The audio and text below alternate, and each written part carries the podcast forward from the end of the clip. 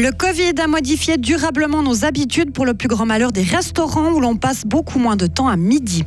Les orages en hiver deviennent tout aussi violents qu'en été, notamment à cause des sols très secs. Enfin, l'Union fait la force. La Suisse et la Belgique collaborent pour arrêter plus de criminels. Demain, quelques nuages, température de 8 à 10 degrés. C'est le journal de Isabelle Taylor. Bonsoir Isabelle. Bonsoir tout le monde. Certains secteurs paient encore les conséquences des confinements. Les restaurateurs ont été très touchés par les fermetures pendant la pandémie. Ils sont aussi en première ligne pour observer les habitudes qui changent. Philippe Rochier, le président de la section ville de Gastro-Fribourg et le patron de deux établissements. C'est clair qu'à midi, les gens prennent moins de pauses. Avant, on avait des patrons d'entreprise qui venaient de l'agglomération en ville de Fribourg avec leur voiture. Actuellement, il n'y a même plus de place de parc en ville de Fribourg pour qu'ils puissent venir et manger, de rester jusqu'à 2h, 2h30. Les, les cafés du matin, elles sont inexistantes.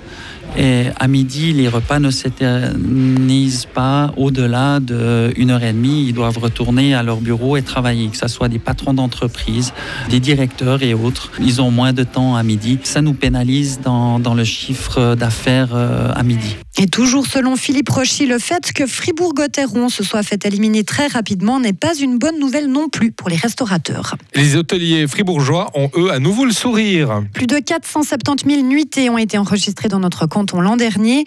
Même si ce résultat est en légère baisse par rapport à l'avant-Covid, l'association fribourgeoise des hôteliers trouve ce bilan réjouissant.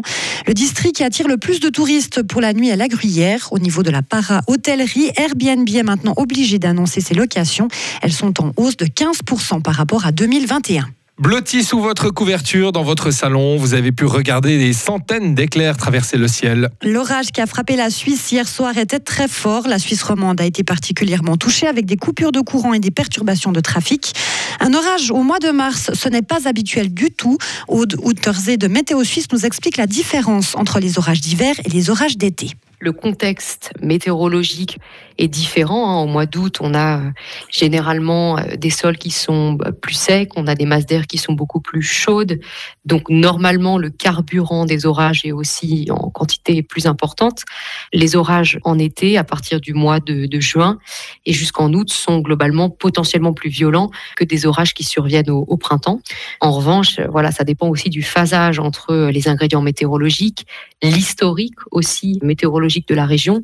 Si on a eu beaucoup de précipitations en amont avec, par exemple, des sols qui sont gorgés d'eau, ça va évidemment être moins facile pour des orages de se développer que si on a des sols qui sont très très secs. Avec le réchauffement climatique, les orages en hiver devraient être toujours plus fréquents et plus violents. Le canton de Fribourg lance aujourd'hui la remise en état initial d'un remblai illicite sur la commune de Giblou. Une partie des 80 000 mètres cubes accumulés en zone agricole dans la zone de Romanoche sera enlevée. Les autorités fribourgeoises remettent en état le terrain qui avait été aménagé comme décharge par l'entreprise Muller sans autorisation. Le propriétaire devra payer pour ses travaux. Le terrain sera ensuite à nouveau utilisable à des fins agricoles. Actuellement, 138 cas de ce type sont répertoriés. La Suisse et la Belgique s'organisent pour lutter contre la criminalité organisée. La conseillère fédérale Elisabeth Baumschneider a reçu aujourd'hui à Berne la ministre belge de l'Intérieur pour évoquer ces questions de sécurité. L'ampleur des activités du crime organisé a longtemps été sous-estimée en Suisse et la collaboration est primordiale. Elisabeth Baumschneider.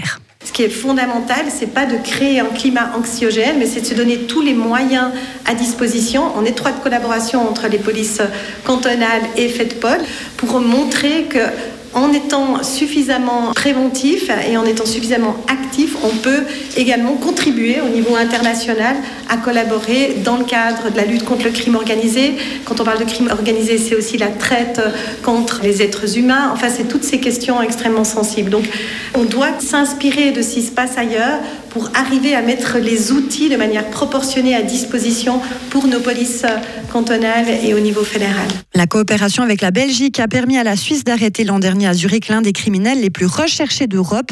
Ce Belge de 35 ans, impliqué notamment dans le crime organisé et le trafic de drogue, était en fuite depuis deux ans. Le groupe Meta va encore supprimer 10 000 postes. C'est ce qu'annonce aujourd'hui son PDG Mark Zuckerberg. Une première vague de licenciements de même ampleur a déjà eu lieu début novembre aux États-Unis.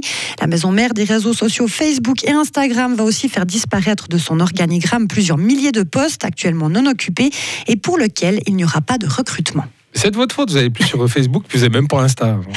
C'est vrai, c'est vrai que depuis ici, euh, on, voilà, on participe à cette décadence. ouais, effectivement, c'est c'est le cas. Oui, Non, oui. Nous, en tout cas, on n'aurait pas envie de postuler là-bas. hein. Non, c'est pas le moment, je crois. hein. Non, non. Il y a, il y a on est- des périodes plus bien. propices. On est En- bien, là. Ouais, on est pas mal. Retrouvez toute l'info sur frappe et frappe.ch.